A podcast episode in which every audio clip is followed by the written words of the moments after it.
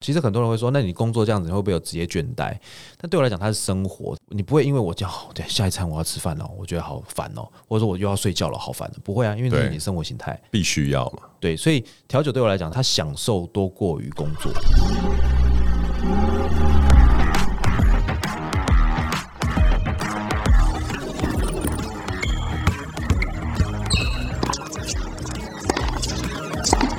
three, two, one, zero. All engine running.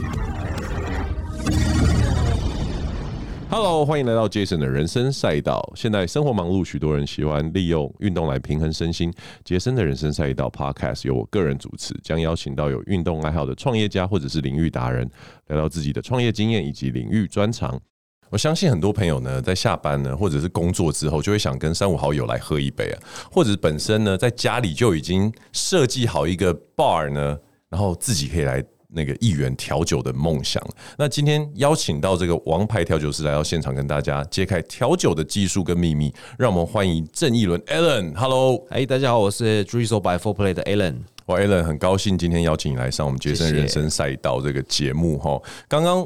对我们开头有讲到说，其实这个什么大家喜欢在工作结束之后喝一杯这件事情啊，应该也不能说是最近。据你的观察，什么时候在台北这个地方下班之后，像日本人这样去喝一杯，什么时候开始兴起这样子的一个趋势啊？哎、其实台北、台湾啊啦，台湾的饮酒文化很多都是，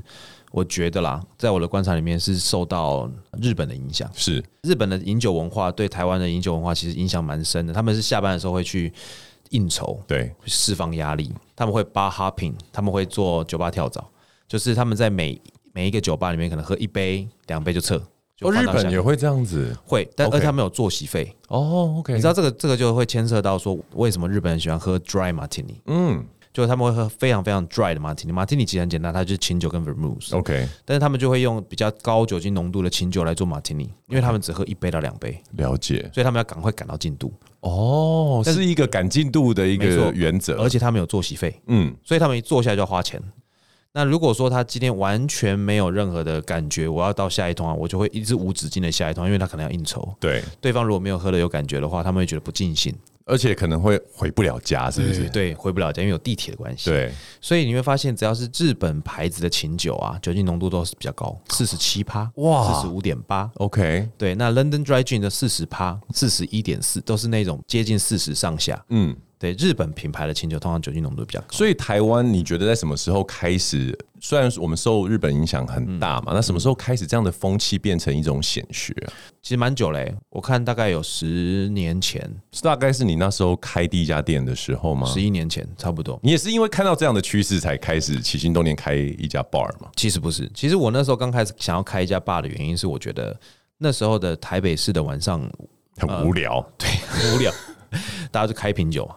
那么就玩骰盅嘛，对划拳嘛，对，那或者是去唱歌了唱歌啊、然后以前的酒吧在印象中就是烟味很重，是是，哎、对对对对对。然后都是那种骰盅在敲桌子的声音，有没有？你喝哎、醉你喝这样一讲，马上那个画面就回来了、对对，然后就听到有人在喊拳呐、五对十输新加坡拳，就所以你没有办法聊天，哦，对，没有办法好好讲话，对，没有办法感受，所以是很多人都是直接就是你就听到就是你可能在讲一个假设男女朋友在聊天。讲内心话讲，内心话，突然间旁边有个六个六 啦，就突然就是喝的， 对啊，有种这感觉就很很解，很你知道吗 low 啦，对，所以那时候我想说，那不然我们来开一家店好了。嗯嗯，没有 menu，不能抽烟，不能喧哗，不能玩骰盅，不能划拳。一开始声音应该不太好吧？哇哦！所以很多客人都跟我讲说，你这个半年就倒了啊。规定那么多，你开图书馆对？ 哎、真的哎、的确，对当时以那样的氛围来说，你开这样的店是一个蛮大胆的尝试吧？ 对，算是一个蛮大的一个挑战。那其实，因为我觉得这是有一点在硬掰人，把人家的感那个消费习惯给硬掰 你。在教育这个市场不是教育，不敢说教育，只是我觉得说我们很用心的做了很多的风味，OK，啊，像比方说我们我们不讲调酒，我们讲餐好了，牛排端出来那么香的味道，你用如果烟味很重，那你吃了每一口都有烟的味道。对，那我觉得我们运气也非常非常好，是因为那时候的网络开始流行，是那时候只要有人打说无烟酒吧，我们就跳第一个，因为只有我们做。哦，OK 因为 OK，还是有孕妇啊，还是有对女生啊，就做好漂漂亮亮的头发，不想沾烟味，是那他们就会选择我们的酒吧。啊，所以当时你的酒吧应该一开始以女性顾客为主吗？或当者其实当初我们没有这样设 DA。 OK 我们没有这样设这样的 TA，说、哦我要找女性顾客或者要找年轻族群，嗯，倒是我觉得说可以就是提供一个比较好的环境，就是跟有别于以往的那种酒吧环境来去给我的客人。对，那我发现，诶，这样子的策略大家蛮蛮成功，就发现其实很多人会，你会有印象感觉有那种误会，说好像抽烟的人口很多，但嗯其实不抽烟的人口更多。只是在这样的场所 以前没有机会让这些人有地方可以待，这样子没错，没错，了解了解，因为我觉得刚刚你提到一个事情，就是说，其实会支持你的店或去你们店消费，真的每次我经过你们的店家，都觉得哇，里面满满都是美亚呢。对， 对，就是女性好像会在这一点上面比较买单，无论是氛围啊、口味，或者是一些呃，比如说你刚刚提到气味、声音上面，我觉得女生的确是比男生在更敏锐，而且注意这些事情，是不是？没错，他们比较仔细。嗯对，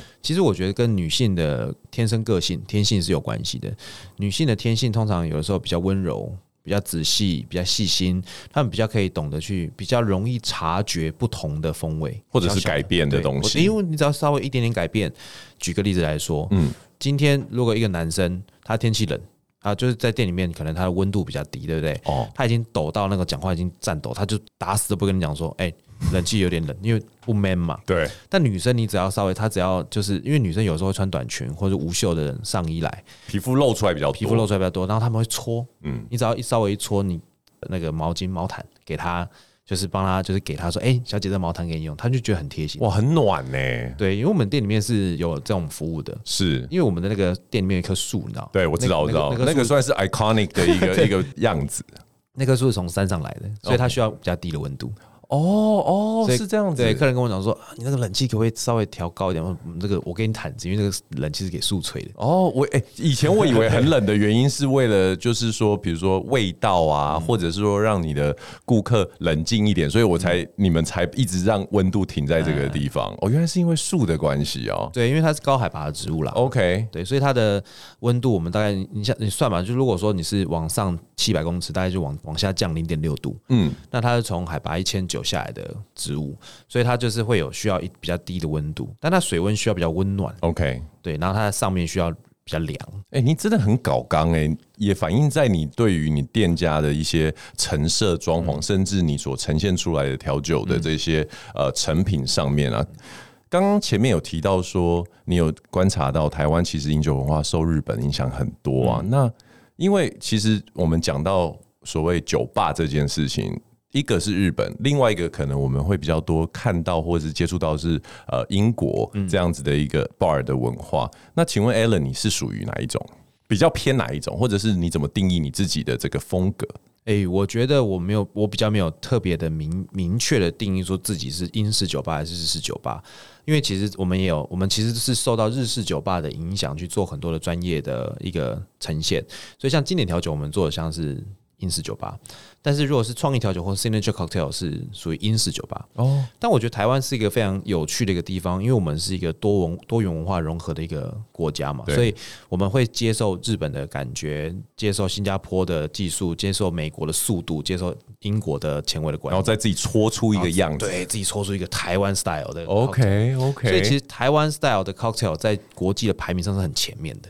对，因为你可以在里面看到很多的元素在里面。那如果是以一个像我们这样子的，就是调酒外行，或者是对于老外他来台湾去你的酒吧去做一个消费，他想要知道说，哎、那台湾嗯的 cocktail、台湾 style 的这种跟其他地方不一样，你会怎么解释给他听？它的元素会是什么东西呈现出来？ OK，像我们最近因为关口开了嘛，所以很多很多的老外来。那我们那时候就是，其实其实外国人来酒吧里面，他其实很想要去试试看在地文化元素的东西。嗯，那我们就设计了四十杯调酒，事实啊，四十杯这一季的酒单。四月十九号的时候，我们上了这一季的酒单，它是从台湾的远海、近海、沿海、平地、山坡、纵谷到山顶，总共四十杯。嗯，我们用四十杯调酒来去解释台湾的纵向海拔。 OK，对，那它从负海拔一直到高山三千九百八，那每一个区段、每一个海拔都会有它自己的一些物产啊、素材啦，那我们再来去做一个跟客人做一个讲解跟一个呈现。对我有我有看到你所说的这个新的调酒出来的酒单，嗯嗯，你造访了蛮多乡镇去找当地的，无论是一些风味啊，或者是食材。当时为什么会有这样子的起心动念？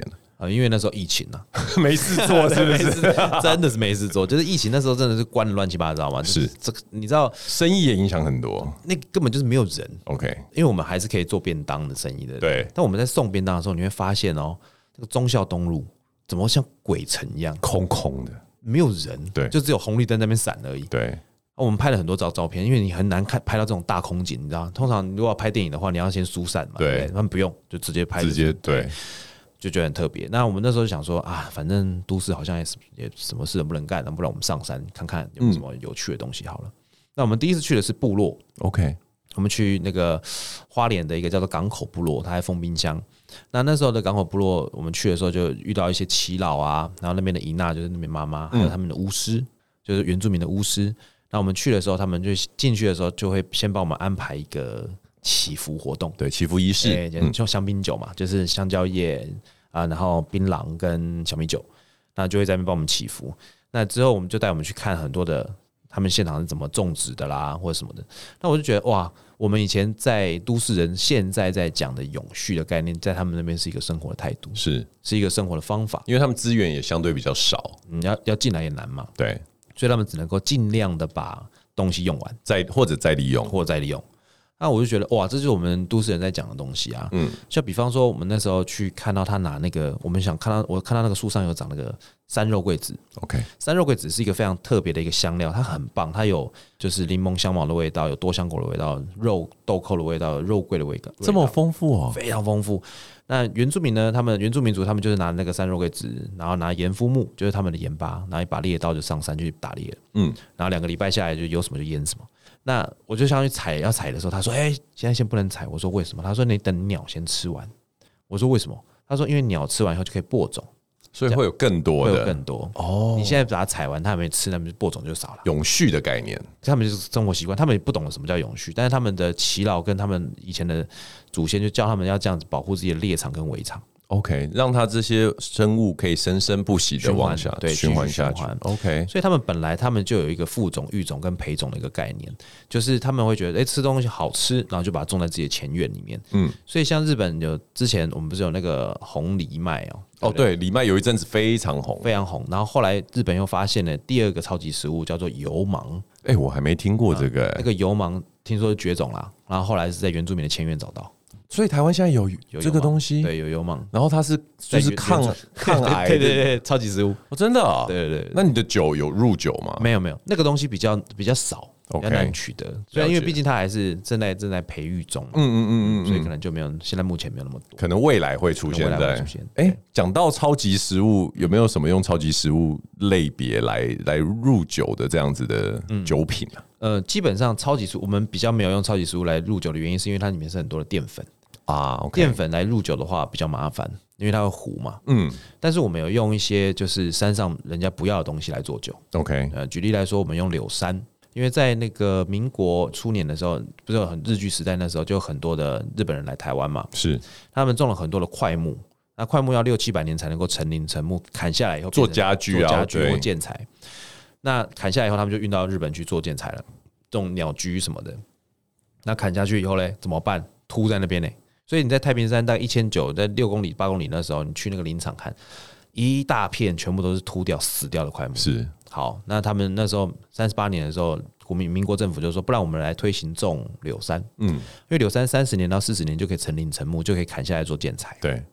于是我们就开始种了很多柳杉，在台湾有二十五万公亩的地都是种柳杉，哇很多哎、非常多。那砍下来就会什么东西掉下来，就有叶子掉下来。是那我们上山的时候，我们就看到绿色一片满山遍野的柳杉叶，我就随便随手拿起来，我说这个翠绿成这样子，刚掉下来，这掉那么多。山老板跟我讲说，这个掉一年半还是翠绿还是翠绿的，所以因为它山上是它的温度低、湿度高，哦所以像冰箱 OK 哦，所以它闻起来你稍微搓一下，这个精油味超级重。 OK，我就说我可以带一点下去嘛。嗯他说啊，以我的立场来讲，你是连一颗石头都不能带啦。啊 意思就是不要跟我讲就好对了你不要啦。跟我讲啊！ 好，我们就慢慢，我们就先取了一些嗯回去做实验，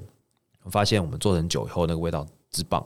因为它山上面的那个柳杉叶子会有积一点露水，对对对，露水上面就会有青苔，所以你做出来的酒就有下雨天的味道，哇，对，就有那种地球的最原始的味道。对，土地湿润的味道。对，但是这个味道其实，在很多的 ingredient 里面其实是做不到的，做不出来的。嗯，所以我们就去做了申请，然后进了鹿山镇，然后再请原本的山老板再带我们上去，等于是上去捡垃圾啦。 OK，对，那或者是他们在修枝的时候，只要是有木头就需要修枝，他们就用用修修枝修下来的那个枝条，我们再把它取下来去做酒，这样子。哇，你真的让我突然想到之前我看江振成的纪录片的时候，他八角哲学里面其中一角讲的就是所谓的土壤的风味这一件事嗯土壤情。风味，对，所以我就觉得说，你的形容，因为我昨天才刚从太平山下来好，嗯我去骑车，对我有看，我有看到那个林场，然后我真的是味蕾上面就会出现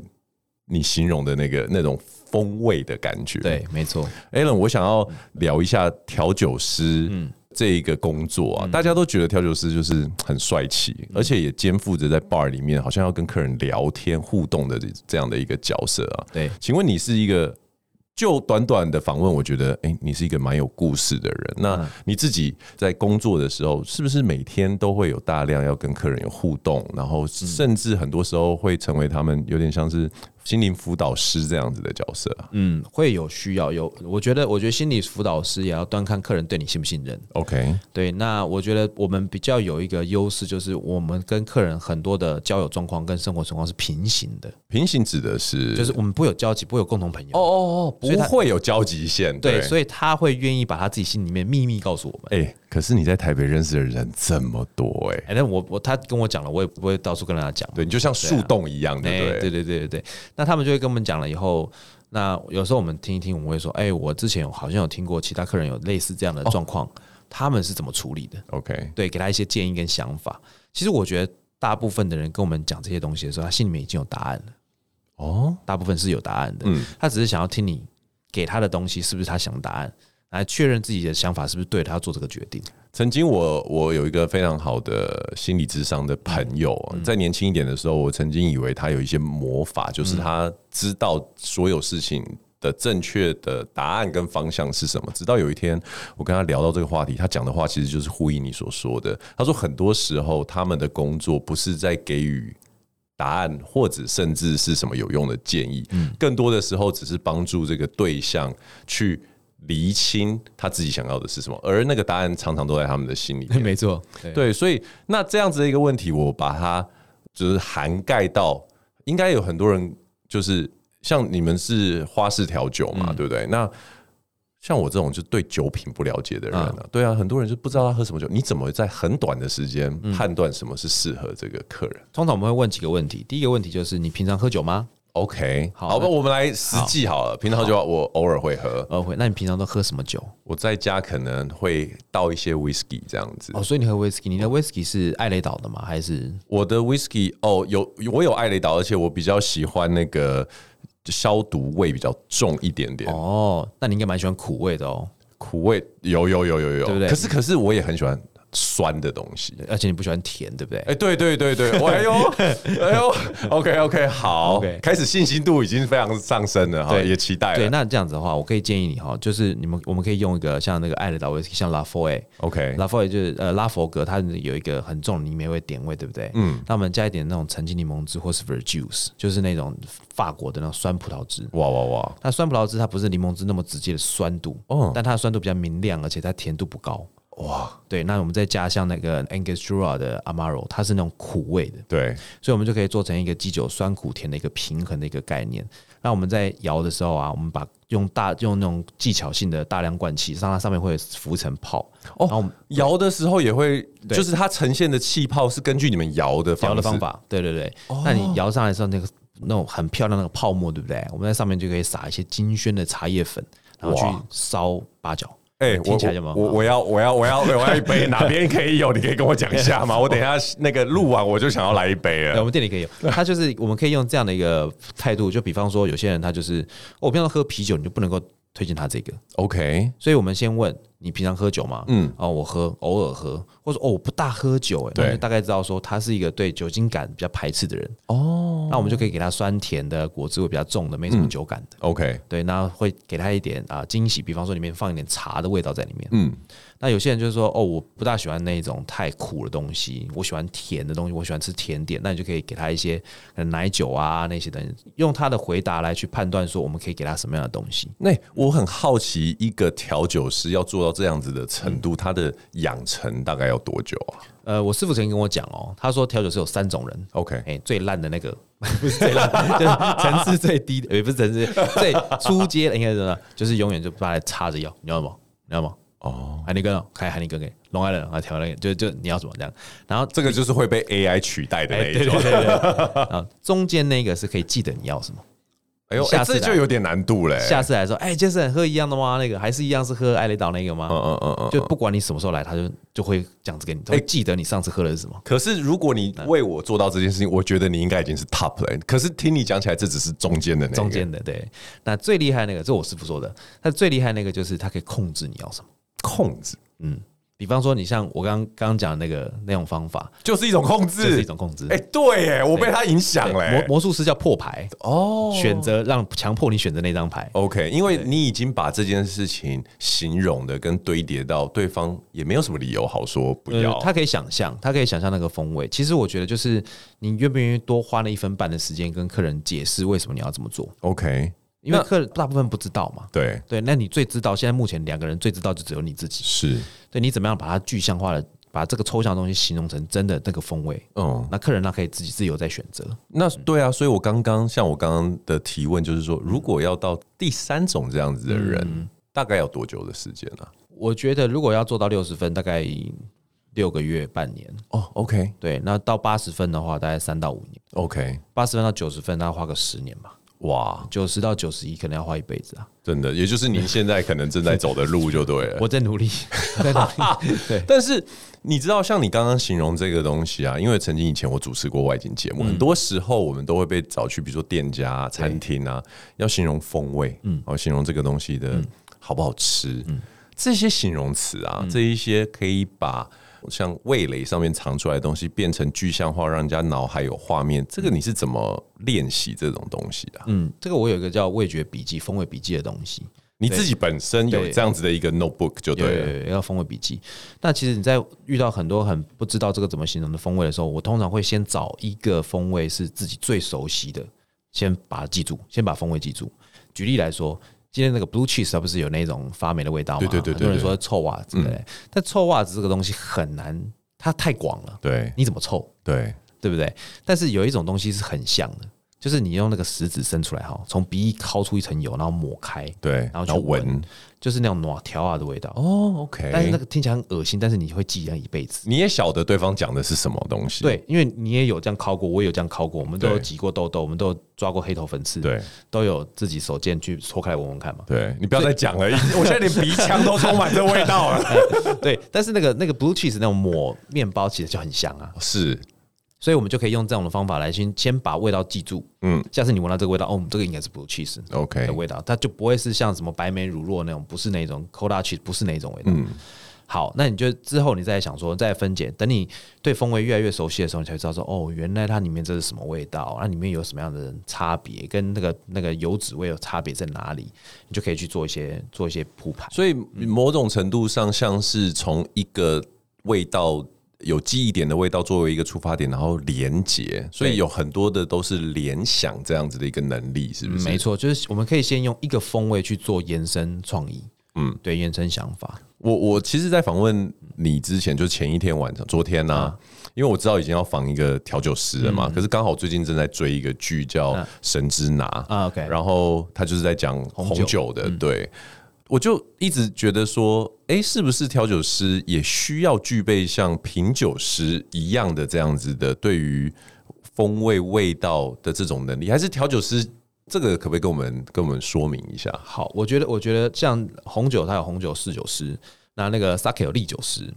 威士忌有调酒师。那其实他们都是分门别类的专家跟专精。调酒师比较像杂学师， OK，什么都会一点，对，那什么都你说可以都很专精没有错，但你所有东西你要到专精到一定的程度的时候就比较难。但是我觉得调酒师是风味调配的一个专家。如果是红酒的话，它是可能哦品种啦、年份啦、酒厂啦，然后品啦，这是他们的专业。但是风味的堆叠跟桥接，这是我们调酒师的作用。是，嗯，你甚至需要，就像你刚刚提到三种大的酒种，你们都需要知道嗯没错关于这些酒种的风味，对然后或者是怎么调嗯配这样子。最比较精准的叙述应该是说，就是对他们来讲，红酒是他们全世界，因为这是他的他的主业。对调酒来讲，红酒只是一个素材。哦，对，OK，所以咖啡师也是啊，对他会讲庄园豆里面要怎么样，要浅焙干嘛哎，？是哎、啊对，对我们来讲就是，嗯，这个味道可能是浅焙的，稍微酸度一点，然后我们可以把它放到酸值这个里面来做嗯调酒，它是一个素材。 对，哎、你一这样讲，感觉好像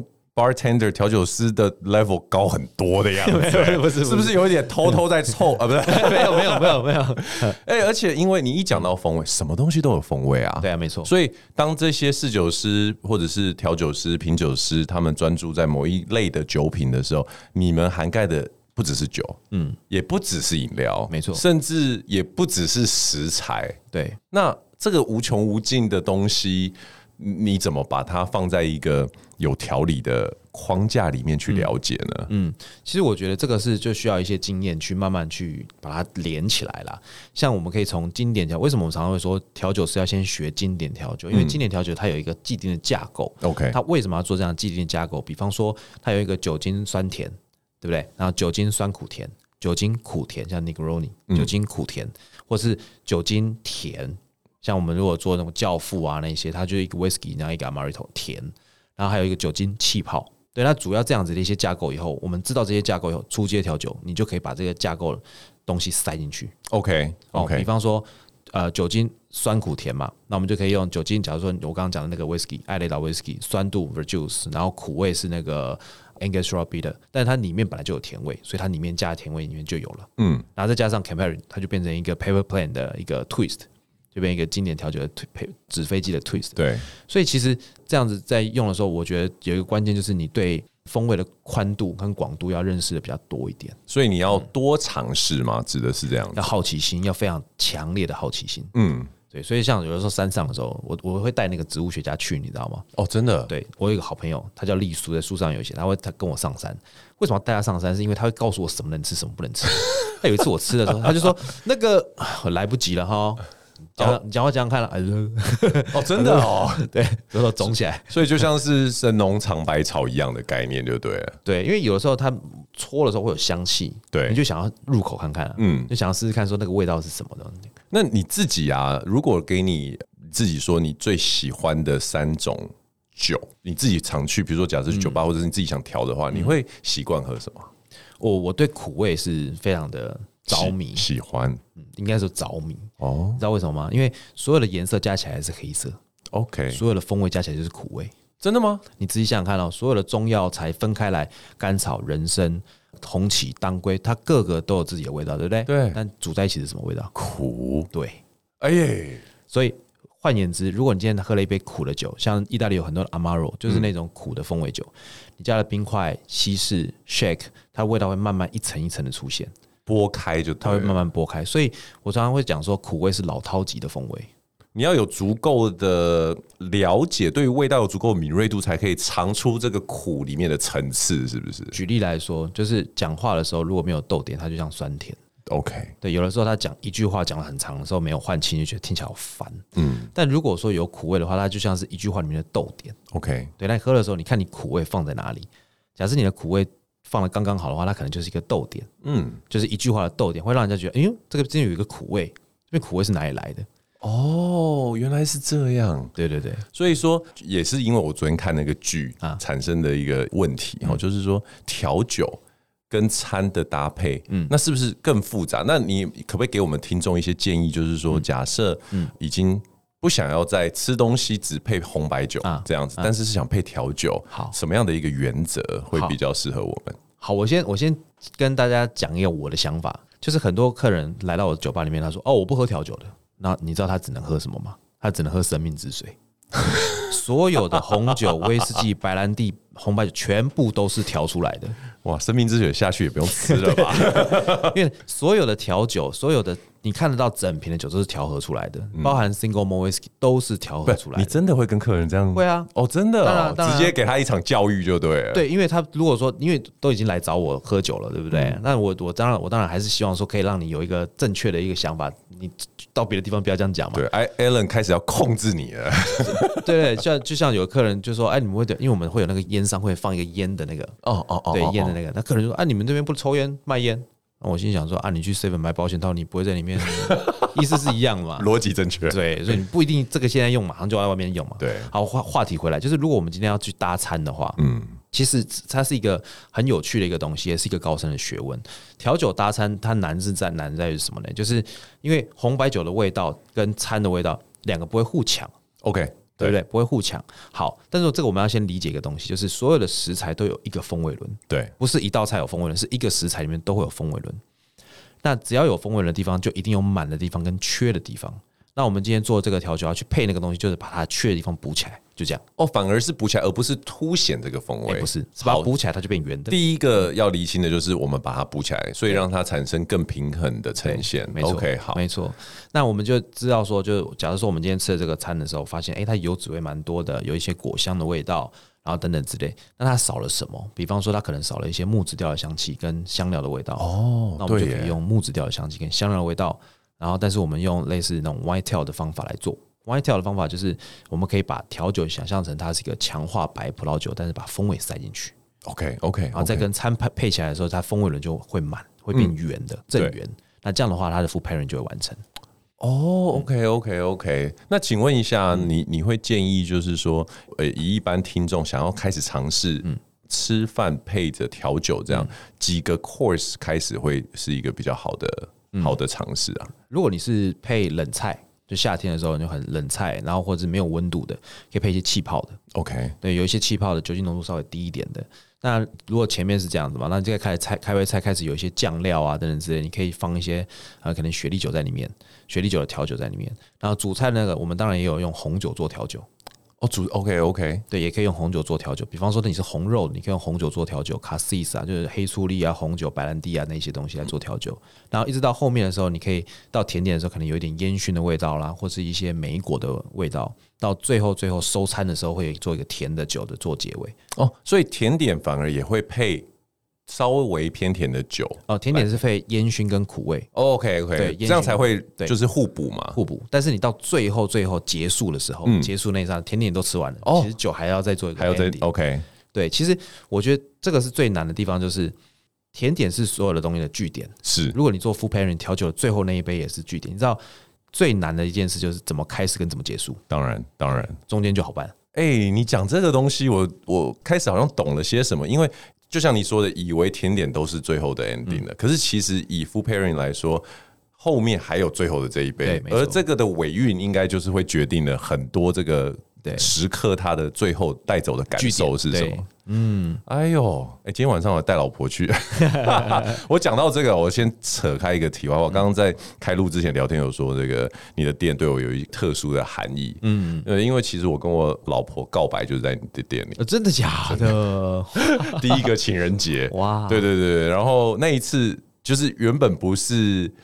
诶、计划中要在那边告白，然后是因为他跟他朋友约，嗯，然后那一次情人节就准备了那个花，嗯，然后跟蛋糕这样子，然后没想到我昨天就是看访刚的时候说啊，Alan。是他的店，好回来回到那个呃您的职业这样子，就是说你常常去比赛嘛，那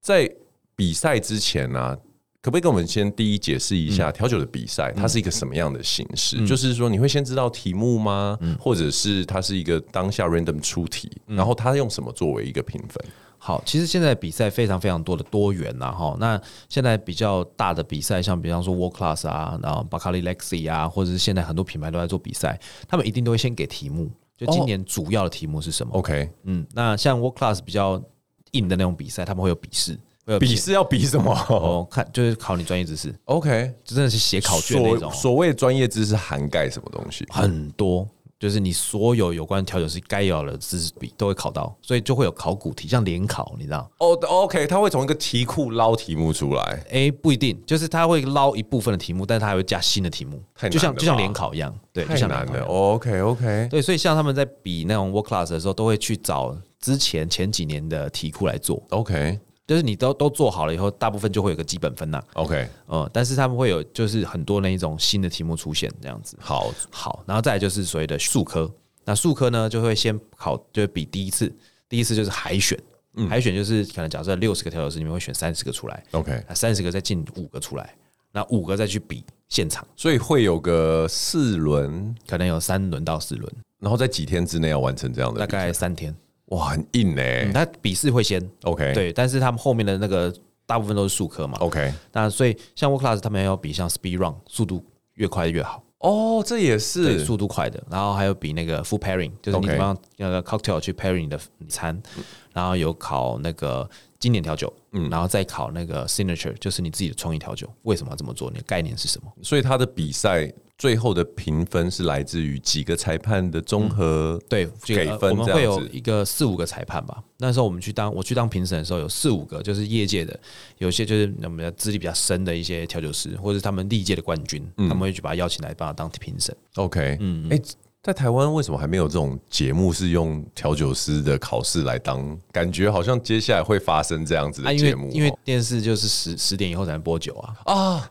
对哦 吼，对啊， OK OK，所以这是一个限制就对了，这是一个限制不然感觉很，因为像国外有很多这种类似美食的或调酒的这种比赛，好像也是蛮多观众喜欢看的，对嗯对不对？其实很可惜，是因为其实调酒师跟料理人是差不多的。对就你怎么样处理风味，怎么萃取风味，怎么冻结风味，其实这个都是调酒师的一个一些厉害的地方。嗯嗯，如果拍出来应该蛮帅的。我，而且我觉得调酒师每一个都非常有型，相较于厨师来说，调酒师是怎样？大家都对于身材的要求普遍比较要求嘛？为什么我大部分去的酒吧调酒师就是又又帅，然后又瘦，然后头发都一定会 settle 的，像你这哦样子很棒这样。那个是因为那个灯光比较暗，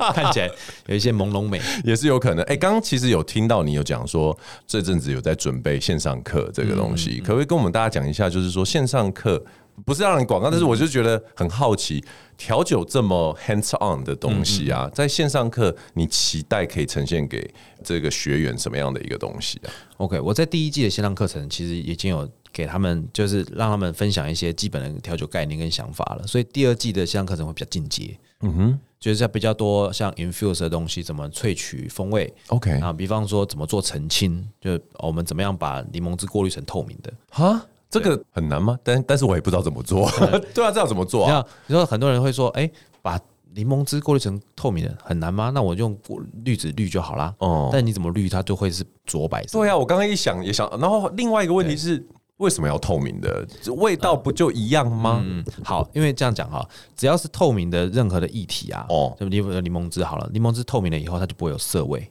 它也不会有苦味，因为你把精油都给滤滤掉，你只会有单纯的柠檬酸味跟果酸。哦，这个问题来喽，那既然我已经去掉它百分之三十的风味，那我用另外百分之三十风味堆进去的时候，它的风味就变得更特别，哦更更丰富。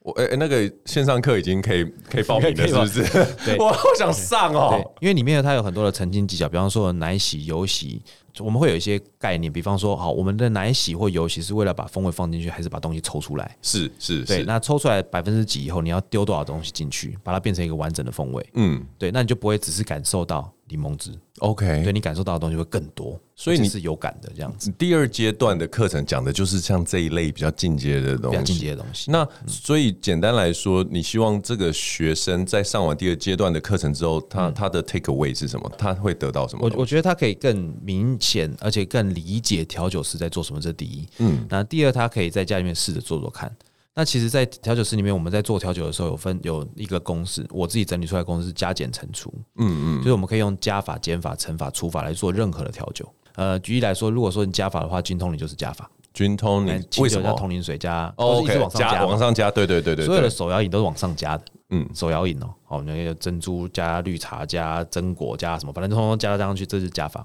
那减法就是我们怎么样把一个复杂的酒谱把它简化，简化可能成五个到六个，但是它还是原本有一些想法。那乘法就是我们用不同的，哎、用一样的 ingredient 去做出不同的风味，比方一说样的 ingredient，嗯，举例来说，就是用那个高粱跟艾比斯，一个是八角，一个是高粱，但做出白巧克力的味道。 OK，对，这个是另外一个风味。了解。那除法就是我刚刚讲的澄清，你把一些多余的东西通通都拿掉，然后把你要的风味给塞进去。就降低原本它的风味，但是你又赋予它新的味道的感觉。对对对，哦哇，哎、这个课程听起来非常诱人哎、 哎、嗯除了开课之外，你自己也有一个节目，要不要跟大家我们的听众介绍一 下？好，我有一个节目叫《胃流人生》，就胃食道逆流人生的就是听了之后，你会一直胃的翻腾，很想要去找 Alan 这样子。因为我觉得所有的对很多的那种工作坚持的人，大部分都会有胃食道逆流的问题，